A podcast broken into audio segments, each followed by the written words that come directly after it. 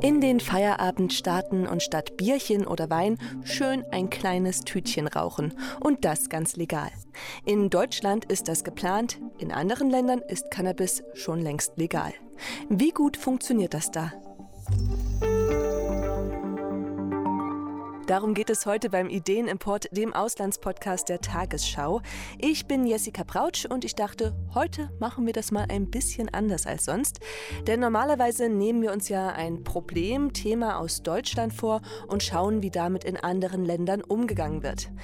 Cannabis ist ja aber in Deutschland noch nicht legal. Es gibt nur ungefähre Pläne der Ampelkoalition, die Droge zu legalisieren. Deshalb schauen wir heute, was in Ländern, wo Cannabis legal ist, gut läuft und äh, was nicht. Quasi ein Do's and Don'ts der Cannabis-Legalisierung. Denn so eine Legalisierung von der Droge ist eine ganz schön komplexe Sache, auch wenn es eine Weiche wie Cannabis ist. Wenn die Umsetzung der Cannabis-Legalisierung nämlich mehr so halbherzig und lückenhaft ist, dann kann das ziemlich heftige Folgen haben. Das zeigt sich ausgerechnet in den Niederlanden, ja, dem traditionellen Kifferparadies Europas. Dort hat der entspannte Umgang mit Cannabis dem Land ein Riesenkriminalitätsproblem beschert. Von Drogenmafia ist da die Rede, sogar von Drogenkriegen zwischen verschiedenen Bandenbossen. Da werden Politiker bedroht und Journalisten auf offener Straße erschossen. Und ja, es ist wirklich keine Übertreibung zu sagen, dass das mit dem niederländischen Cannabisumgang zusammenhängt. Wie das so eskalieren konnte, das kann mir Jakob Meyer erzählen, unser Korrespondent für die Niederlande. Hallo Jakob. Hallo Jessica. Also, die Niederlande waren ja mal ähm, das Vorzeigeland, wenn es um das Thema Cannabis-Legalisierung und zumindest einen ähm, ungezwungenen Umgang mit Cannabis in der Öffentlichkeit ging. Doch mittlerweile, da terrorisieren kriminelle Banden das Land und kämpfen um den Löwenanteil auf dem Schwarzmarkt, sage ich mal. Äh, was ist denn da schiefgegangen? Die Niederlande waren deshalb das Vorzeigeland, weil es da so schön entspannt zuging. Also in den 70er Jahren wurden weiche Drogen, sogenannte weiche Drogen legalisiert. Das geschah vor dem Hintergrund der Hippie-Bewegung. Das Ziel war, dass man diese sogenannten weichen Drogen für den Eigengebrauch straffrei gestellt hat. Also dass man gesagt hat, wenn man bis zu fünf Gramm äh, Cannabis äh, besitzt, dann äh, wird die Polizei das nicht mehr verfolgen. Und das hat sich verselbstständigt. Die niederländische Politik hat damals einen großen Fehler gemacht. Sie hat gesagt, der Besitz, der äh, Gebrauch von, äh, der Eigengebrauch von Cannabis, der ist straffrei.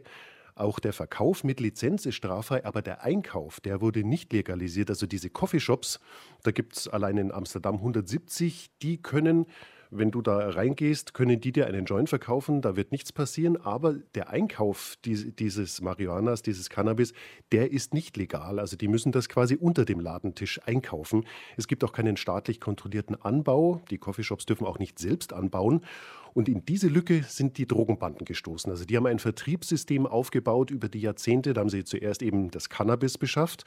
Und dann sind sie irgendwann draufgekommen, dass man mit Kokain viel, viel mehr Geld verdienen kann. Das sind märchenhafte Profite. Ja, und mit dem Kokain kam dann die Gewalt. Also da war Cannabis echt eine Einstiegsdroge, muss man sagen an der In Stelle. dem Fall ja, stimmt. Wow. Aber nochmal zurück zum Cannabis. Der, der offene Verkauf am Tresen von so einer Tüte, das war absolut okay. Aber größere Menge ankaufen oder das Lagern, das wurde von der Polizei verfolgt. Also das, das ist ja irgendwie auch kein Wunder, dass da eine, eine richtig fette Lücke für, für, für kriminelle Machenschaften ist. Wieso wurde das denn nicht zu Ende gedacht? Das ist ja nun nicht so überraschend, oder? Das liegt zum einen an der grundsätzlich liberalen Kultur in den Niederlanden, zumindest gegenüber weichen Drogen. Äh, ich habe mit einem niederländischen Experten geredet, das fand ich auch ganz interessant. Der sagt, äh, wir Niederländer sind eben Händler und Drogen sind ja auch eine interessante Form von Handel und äh, zumindest was die Herstellung angeht, da kann man auch viel Geld mit verdienen. Der sagt, der Experte, das passt auch ein bisschen zu unserem Charakter und zu unserer Geschichte. Und dann muss man auch sagen, dass die Niederlande einfach die niederländische Politik mit einer Lebenslüge gelebt hat. Sie haben lange gesagt, wir sind ja nur Transitland. Also bei uns kommen die Drogen nur rein und dann gehen sie ja in den Rest Europas weiter. Das ist längst nicht mehr so. Also die Fachleute, die sagen auch, es gibt in den Niederlanden große Ecstasy-Labore, vor allem im Süden des Landes.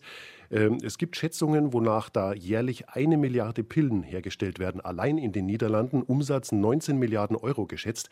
Also eine riesige Summe, die da entsteht. Und äh, dementsprechend sind die Banden eben auch darauf bedacht, das zu verteidigen. Also man hätte es konsequent machen müssen, auch den Einkauf legalisieren müssen am Anfang. Und dann ist das völlig aus dem Ruder gelaufen. Ja, ich finde das ja auch äh, so bemerkenswert, weil in Deutschland ist ein Argument immer, dass die Legalisierung von Cannabis ja die Polizei und Justiz entlasten würde, beziehungsweise die könnten sich dann um andere Sachen kümmern. Ähm, das hat ja in den Niederlanden so gar nicht geklappt einfach. Die äh, Polizei und Justiz haben das lange lasch laufen lassen. Nach niederländischem Recht müssen Polizei und Staatsanwaltschaft nämlich gar nicht jeder Straftat nachgehen. Also die können sich das aussuchen, haben sie auch, die haben das laufen lassen. Und dann haben sich diese Strukturen, diese kriminellen Strukturen eben einfach aufgebaut und ausgeweitet. Und jetzt ist es total schwierig, da wieder reinzugrätschen und das wieder rückgängig zu machen. Wie gesagt, es geht hier um ein Geschäft, das Dutzende Milliarden Euro einbringt. Das sind eben Summen, da geht es um Summen, die sind so groß wie der Haushalt von manchen Kleinstaaten. Also da gilt kein Gesetz mehr, keine gesellschaftliche Regel. Da werden Anwälte getötet von Kronzeugen. Im Juli 2021 wurde der Journalist Peter de Vries auf offener Straße ermordet. Hm. Und das ist quasi eine Kriegserklärung an den Staat. Also diese äh, Bandenmitglieder, die fühlen sich offenbar unangreifbar. Ja, und die sind aber auch nicht mehr zu ignorieren. Welche Ansätze gibt es denn da, da, was dagegen zu tun? Vielleicht wirklich die komplette Legalisierung von Cannabis oder was will der Staat da tun? Eher umgekehrt. Also man versucht eher von der lockeren Linie wegzukommen. Also einige Städte haben gesagt, wir wollen Cannabis nicht mehr an Ausländer verkaufen. Auch Amsterdam hat das gemacht, die grüne Bürgermeisterin. Die ist damit nicht durchgekommen, aber es gibt eben genügend niederländische Städte, die haben einfach genug vom Kiffertourismus. Die versuchen auch da zumindest den Fuß reinzukriegen, damit der Staat wieder Terrain zurückgewinnt. Andere verbieten das Anzünden eines Joints in der Öffentlichkeit. Da gibt es eine Mehrzahl von Gemeinden, die ein vollständiges Verbot von Drogenkonsum im öffentlichen Raum jetzt schon ausgesprochen haben. Ja, und die Polizei wird äh, ausgebaut, also die äh, bisher eben wenig verfolgt hat. Die Strafverfolgung soll schärfer werden.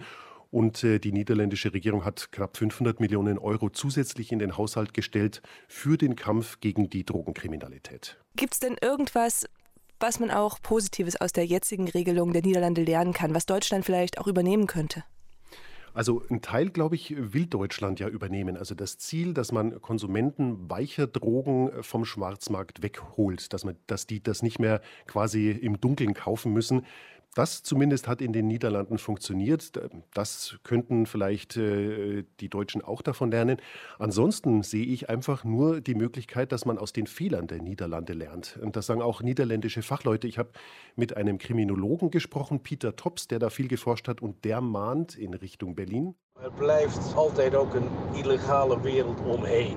Om die beperkt en klein te houden heb je altijd een forse inspanning nodig van politie en van andere autoriteiten. Ik denk dat dat een hele belangrijke. Also es gibt immer ein illegales Umfeld, sagt der Kriminalwissenschaftler, und das müssen Polizei und Behörden möglichst klein halten. Das ist die wichtige Lektion. Legalisierung, Regulierung von Cannabis ist keine einfache Sache, die braucht viel Aufmerksamkeit. Also das deutet eher darauf hin, dass man auf jeden Fall genauso wie bisher auch hinschauen muss, jetzt dann weniger vielleicht auf die Konsumenten, die sich halt mal einen Joint anzünden, aber eben, dass das Umfeld nicht so groß wird und dass sich da nicht so kriminelle Strukturen bilden, wie wir es in den Niederlanden eben sehen. Ja, eine komplexe Sache, so eine Legalisierung einer Droge. Vielen Dank, Jakob. Sehr gerne, Jessica.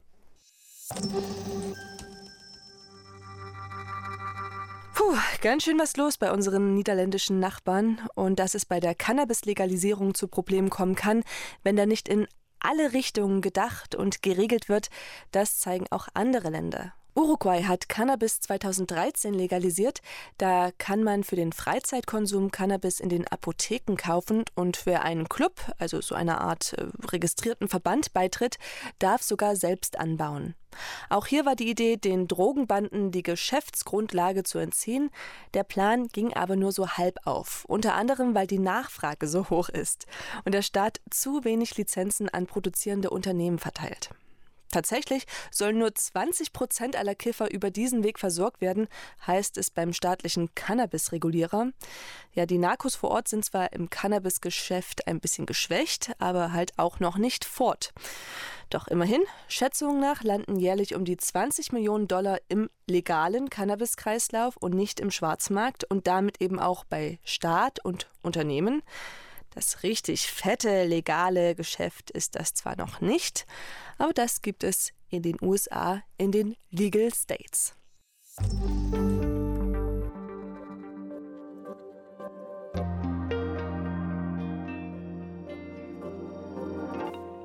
Und wie der Umgang mit Cannabis dort ist, das kann mir Katharina Wilhelm erzählen, die schon einige Jahre in Kalifornien lebt. Hallo Katharina. Hallo. Ja, Legal States, also die US-Staaten, äh, in denen Cannabis schon legal äh, ist oder sind. Sieht denn die Legalisierung da immer gleich aus oder gibt es da auch Unterschiede zwischen den Staaten? Es gibt tatsächlich auch Unterschiede. Also es gibt 21 Bundesstaaten, in denen äh, Cannabis tatsächlich komplett legal ist, also in denen man tatsächlich in Läden Cannabis kaufen kann. Und dann gibt es noch ein paar andere Bundesstaaten, in denen ähm, Cannabis zum Beispiel entkriminalisiert ist. Und äh, man hat eben so einen Flickenteppich, weil äh, Cannabis noch nicht in den kompletten USA legalisiert ist, ähm, was eben auch so, sag ich mal, seine Tücken hat. Aber grundsätzlich ist es so, dass man ab 21 Jahren Cannabis dann eben kaufen kann, wenn es legalisiert ist. Äh, hier in Kalifornien ist das seit 2018 der Fall. Und dann guckt man noch mal ein bisschen in die Feinheiten rein. Da geht es dann eben darum, zum Beispiel, wie viel Cannabis kann man dann kaufen, wenn man einmal in so einen Laden geht. Hier liegt zum Beispiel die Grenze bei 28 Gramm Marihuana und 8 Gramm Haschisch. Und man darf als Privatperson hier in Kalifornien auch Cannabis anpflanzen. Bis zu sechs Pflanzen darf man dann quasi ähm, als Privatperson bei sich zu Hause haben. Ja, da kennen wir bestimmt alle ein paar Leute, die da ähm, große Fans sind von dieser Vorstellung und ganz, ganz feuchte Augen bekommen. Aber ist es denn auch wirklich so, so breit gesellschaftlich akzeptiert, also so wie das Feierabendbier oder das gute Glas Rotwein am Abend, dass man da halt eine Tüte raucht? Ja, würde ich schon sagen. Und ich glaube, das liegt auch daran, dass das hier gesellschaftlich schon viel länger halt ein Thema ist. Ne? Also seit den 90er Jahren, wie gesagt, ist Cannabis irgendwie in der Gesellschaft drin. Außerdem habe ich das Gefühl, dass man gerade in Kalifornien hier mit dieser Hippie-Kultur aus den 60er, 70er Jahren nochmal so ein ganz anderes Verhältnis hat. Und bei mir so im Alltag, ich kenne total viele Leute, die Cannabis konsumieren, wobei man jetzt hier sagen muss, die rauchen jetzt nicht unbedingt einen Joint, sondern die Kalifornier sind natürlich total gesundheitsbewusst und äh, Joint rauchen ist ja meistens mit Nikotin und das ja, macht ja. man hier natürlich um Gottes Willen gar nicht. Ja. Rauchen ist ganz furchtbar. Ungesund, Wahnsinn. Ähm, ja, sehr, sehr ungesund. Und ähm, was viele hier tatsächlich machen, ist das ähm, in, in irgendeiner Essensform zu sich zu nehmen. Also sogenannte Edibles, das sind oft Gummibärchen zum Beispiel. Und äh, überhaupt finde ich, ist Cannabis, wenn ich so überlege, total hier im Alltag angekommen. Also wenn ich allein, wenn ich zur Arbeit fahre, der kurze Arbeitsweg, da sehe ich total viele Plakate, die diese Dispensaries, also Cannabisläden, bewerben. Ne? Mit riesigen Plakaten, das muss man, muss man sich auch mal vorstellen. Mhm. Ähm, und das ist ganz sicher schon eher auch so zum Luxus-Wellness-Produkt ausgebaut worden aus Ach. meiner Sicht. Also diese Cannabis-Läden, die haben auch nichts Schmuddeliges mehr. Die sehen teilweise eher aus wie so Apple-Stores mit viel Glas und sind sehr hell. Und ähm, ja, und überhaupt dieses ganze Thema wird auch hier natürlich von den Stars so mitgetragen. Ne? Also zum Beispiel Gwyneth Paltrow, die Schauspielerin, hat ja ihr eigenes Wellness-Label Goop und die vertreibt darüber zum Beispiel auch Cannabis-Produkte. Dann haben wir halt hier auch diese, ich sag mal, die Oberkiffer der Nation, so wie es Snoop Dogg zum Beispiel, ja, ja. Mhm. Ähm, den vielleicht ja viele kennen, den Rapper. Und was ich irgendwie total interessant fand, jetzt gerade ähm, an, an, Silvester gab es ein großes CNN, also der Nachrichtensender hier, ähm, Silvester-Special. Und da hatten sie dann auch mit, mit ihm gesprochen. Und der Moderator hat sich ein Spiel überlegt und gesagt, okay, Snoop Dogg, ich frage dich jetzt, wo bist du schon überall high gewesen? Also wo hast du schon überall gekifft? und das muss man sich vielleicht mal anhören. Man muss nochmal noch mal für den Hinterkopf. CNN, ein seriöser Nachrichtensender, fragt Snoop Dogg, wo hast du überall gekifft? Have you gotten high at the White House? Also yes, hast du schon, yes, yes, hast yes. du schon im Weißen Haus gekifft? Have you gotten high at a late night talk show? Of course. I know, he's gotten me high. Letterman, Leno, okay. uh, Kimmel. Genau, also auch natürlich in den ganzen Late-Night-Shows habe ich auch schon mal gekifft. Und man sieht vielleicht auch an der, äh, an der Reaktion der, Moderator, äh, der Moderatoren, ähm, dass sie das natürlich total witzig finden. Und ich finde, das transportiert ganz gut, wie man hier äh, Cannabiskonsum sieht. Also eher als witzig, lustig, ist doch nicht so schlimm. Ha. Ich frage mich, ob das auch so gewesen wäre, wenn er betrunken gewesen, also in die Late-Night-Shows gegangen wäre. Das glaube ich nämlich nicht. Alkohol ist nämlich hier ein sehr viel größeres Problem. Und wir haben natürlich hier noch unheimlich viele andere Probleme in den USA, gerade mit Drogenkonsum. Aber Cannabis ist irgendwas, was man so ein bisschen gesellschaftlich aus meiner Sicht zumindest ausklammert und äh, ein bisschen auch als harmlos abtut. Okay, aber gerade so jemand wie, wie Snoop Dogg, der hat ja gerade äh, ein Album für, für Kinder, also für kleine Kinder rausgebracht, wo Kinderlieder von ihm und seinen, seiner, seiner Gruppe, seinen Boys da performt werden.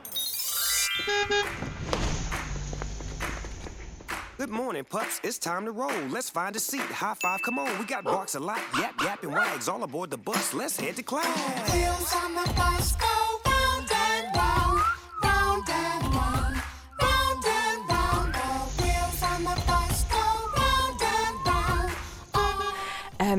das ist schon so, so jugendschutzmäßig ein bisschen spannend, finde ich. Ich meine, gut, die USA sind sonst beim Alkohol ziemlich streng. Wie ist denn das jetzt beim Gras? Naja, also wenn man erstmal auf die Gesetzeslage guckt, dann ist es genauso streng wie beim Alkohol. Also 21 ist die Altersgrenze äh, für äh, Cannabiskonsum und ähm, ich habe aber tatsächlich mal bei jungen Erwachsenen nachgefragt, wie die das sehen und habe zum Beispiel Steve getroffen, der ist Anfang 20 und er hat mir gesagt, naja, äh, wenn man mal ganz ehrlich ist beim Thema ähm, Alkohol, auch da wenn man das haben möchte, dann hat man das als Jugendlicher auch bekommen, egal wie alt man war. Never felt like it was that hard to get when you're underage. So even if pot is illegal, I feel like, you know, kids that want to do it are going to be able to get their hands on it anyway. Genau. Und ähm, was ich super spannend finde, ist, ähm, dass hier ja auch sehr, sehr viel geforscht wird zum Thema Cannabis und das alles eher sehr positiv auch gesehen wird. Also es wird sogar teilweise Cannabis ähm, eingesetzt, um ähm, Kinder oder Jugendliche zu unterstützen, wenn die Autismus haben oder wenn sie eben schwere Krankheiten haben. Also da ist ja die USA sehr weit in der ganzen Cannabis-Forschung. Gleichzeitig gibt es aber auch Forscher, die sagen, ähm, wir müssen echt aufpassen beim Thema Cannabis und auch mit der Altersgrenze. Denn zum Beispiel ähm, Andrew Huberman, das ist ein Neurowissenschaftler, Wissenschaftler von der Uni Stanford, der sagt, das menschliche Gehirn, das ist erst im Alter von 25 Jahren komplett ausgebildet. Und ähm, Viele Systeme, die zum Beispiel für Stimmungsregulierung oder Planung in der Entwicklung sind, ähm, die werden von Cannabis stark beeinflusst. Ja? Und er sagt, das ist ein äh, Riesenproblem. It's absolutely clear that the brain continues to develop at least until age 25. And that a huge number of systems related to mood regulation, so called executive function, the ability to organize one's thoughts, plan, and execute. And it's abundantly clear that cannabis and THC in particular dramatically disrupt those processes.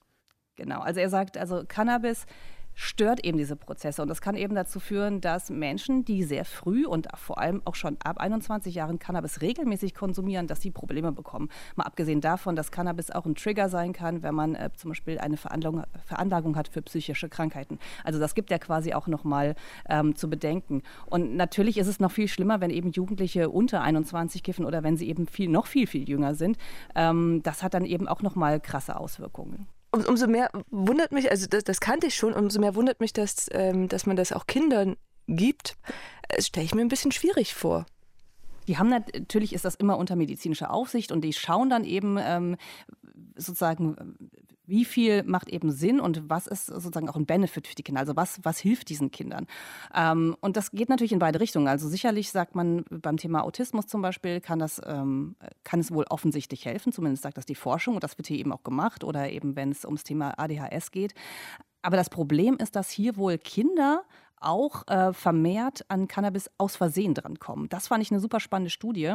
Also die Anzahl von Kleinkindern unter fünf, die aus Versehen Cannabis zu sich genommen haben, die ist total angestiegen, weil offensichtlich Cannabis legalisiert wird und vor allem auch, weil Cannabis in unterschiedlichen Formen dargereicht wird, wie eben diese Gummibärchen, die mit äh, Cannabis ähm, gespickt sind. Und die zentrale Giftbehörde der USA sagt, ähm, im Jahr 2017 hatten sie etwa 200 Fälle, also Leute, die angerufen haben unter einer bestimmten Nummer gesagt haben, oh Gott, mein Kind hat was gegessen, äh, da war Cannabis drin.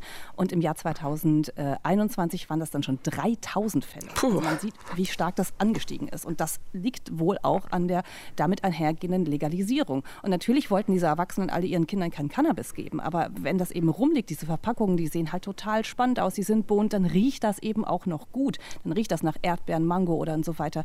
Dann kann das passieren. Und das ist eben auch ein Riesenproblem, äh, wenn Erwachsene sich nicht äh, darüber im Klaren sind, dass man, dass es ein Rauschmittel ist, das genauso wie Alkohol natürlich in verschlossene Schränke gehört und nicht in die Reichweite von Kindern.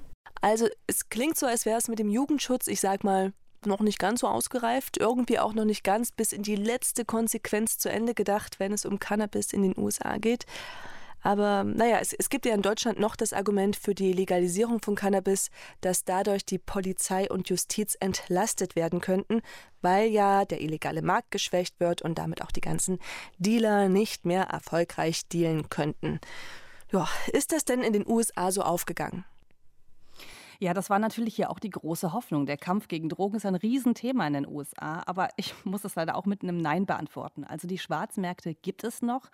Ähm, in Kalifornien sind die wohl immer noch viel, viel größer als der legale Markt. Also die LA Times zum Beispiel hat recherchiert, das ist ein Verhältnis von 1 zu 10. Ja? Ähm, und das liegt vor allem wohl am Preis. Also der Schwarzmarkt kann natürlich immer noch besser drücken, denn wer legal Cannabis kauft, der zahlt natürlich auch noch die Steuern dazu an den Bundesstaat hier in Kalifornien. Da kommen etwa noch mal 15 Prozent auf die Produkte drauf.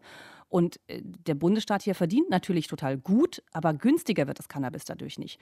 Und ähm, wenn man sagen würde, wer ist dann eigentlich der Gewinner sozusagen der ganzen Geschichte, dann dann kann man vielleicht sagen, okay, der Bundesstaat Kalifornien, der gewinnt an der ganzen Geschichte, der, der, denn der nimmt durch äh, legales Cannabis Millionen Dollar ein. Also seit der Legalisierung 2018 sind das zusammengenommen etwa dreieinhalb Milliarden US-Dollar. Das ist natürlich eine ganz krasse Summe, mit der man dann auch viel machen kann. Hm. Dann noch ein Stichwort, ähm, und zwar Sucht und Abhängigkeit, was ja auch von den ähm, Gegnern der Legalisierung immer ein großes Argument ist. Gibt es Daten, ähm, ob mit der Legalisierung von Cannabis mehr Menschen Cannabis oder auch weiterführend drogenabhängig geworden sind? Mm, ja, und zwar die deuten darauf hin, dass in den Staaten, in denen Cannabis legal verkauft wird, der Konsum tatsächlich sogar angestiegen ist, also um bis zu 20 Prozent. Ähm, und da reden wir jetzt erstmal nur von, von Menschen, die auch Cannabis quasi konsumieren dürfen. Jetzt gab es im vergangenen Jahr eine sehr aktuelle und auch eine sehr groß angelegte Studie von der Universität im kalifornischen San Diego und die sagte, ähm, tatsächlich, dass junge Menschen im Alter von 12 bis 20 Jahren in Staaten, in denen also dieser Freizeitkonsum legalisiert wurde, mit größerer Wahrscheinlichkeit zu Cannabiskonsumenten werden als in Staaten, die die Droge nicht legalisiert haben. Also auch da muss man sagen, gibt es leider keinen positiven Effekt, ähm, was eben diese Legalisierung von Cannabis zur Folge hatte. Puh, okay, aber ähm, kannst du, also wenn du was sagen kannst, was ist denn der äh, positive Aspekt der Cannabis-Legalisierung? Also können wir da was Positives für Deutschland mitnehmen? Also ich glaube schon, dass eben, also vor allem positiv ist, dass eben Menschen, die Kleinstmengen an Cannabis besitzen, dass die nicht mehr im Gefängnis landen. Was ich auch noch positiv finde, ist, dass man hier halt stark dazu forscht. Ich finde es gut, dass die USA da auch sehr, sehr weit sind. Eine, eine positive Sache ist natürlich, wenn man Cannabis legalisiert, also wenn man eben in, in Läden gehen kann und ähm, sich dort äh, sein THC, sein Cannabis besorgt, dann kann man sich zumindest beraten lassen. Also dann gibt es eben da sozusagen Fachkräfte, die äh, die einem sagen können, was einem gut tut und ähm, die das Cannabis ist eben zumindest geprüft. Also da ist dann eben nichts anderes drin. Und ich glaube, das ist der positivste Effekt, ist natürlich, dass die Droge, die man dort bekommt, dass die zumindest nicht gestreckt ist mit irgendwelchen Mitteln, die sehr, sehr schlecht ist, die, die sehr, sehr schlecht sind für die Gesundheit. Also das ist der positivste Effekt sicherlich, dass man zumindest dann sicher konsumieren kann. Und der Punkt ist ja mal nicht zu unterschätzen. Vielen Dank, Katharina. Ich glaube, das ist das Pro überhaupt bei der Cannabis-Legalisierung, dass staatlich kontrolliertes Marihuana sauberes Marihuana ist. Ähm, das plant auch die Bundesregierung, so heißt es in ihrem Eckpunktepapier. Der Verkauf soll in lizenzierten Fachgeschäften stattfinden. Dort wird es übrigens keine essbaren Cannabisprodukte geben, obwohl die Kalifornier da schon recht haben. Ne? Ich meine, gesünder als Rauchen ist das sicher. Äh, und in den Läden dürfen dann auch nur Menschen über 18 einkaufen, Stichwort Jugendschutz. Aber gerade da scheint mir eine besonders große Baustelle zu liegen. Ich meine, immerhin gelingt es uns ja heute noch nicht mal, Zwölfjährige vom Alkohol fernzuhalten. Laut Eckpunktepapier der Bundesregierung soll es deshalb viel Aufklärungs- und Präventionsarbeit geben und absolutes Learning aus den Niederlanden und Uruguay für mich. Die Produktion muss in Deutschland erlaubt und kontrolliert sein und es muss auch genug angebaut werden, um den Markt abzudecken. Natürlich darf das Zeug dann nicht übermäßig teurer als auf dem Schwarzmarkt sein, sonst gehen die Geschäfte dort ja erfolgreich weiter. Und tatsächlich plant die Bundesregierung, die Verkaufspreise an die Schwarzmarktpreise anzupassen. Dann bleibt natürlich wichtig, dass Polizei und Justiz den Schwarzmarkt für Cannabis trotz Legalisierung nicht ignorieren, sonst wird das hier wie in den Niederlanden. Und ob Kiffer oder nicht, sicher ist eins, der Staat kann sich mit legalem Cannabis auf ein richtig großes Plus bei den Steuereinnahmen freuen. Die Do's und Don'ts der Cannabis-Legalisierung. Hat es euch gefallen? Dann teilt die Folge gerne und abonniert uns. Feedback, Lob oder Kritik könnt ihr gerne an auslandspodcast.tagesschau.de loswerden. Und in zwei Wochen erfahrt ihr hier, wie die digitale Verwaltung besser bzw. überhaupt funktionieren kann. In dem Sinne, vielen Dank. Ich bin Jessica Brautsch und sag Tschüss.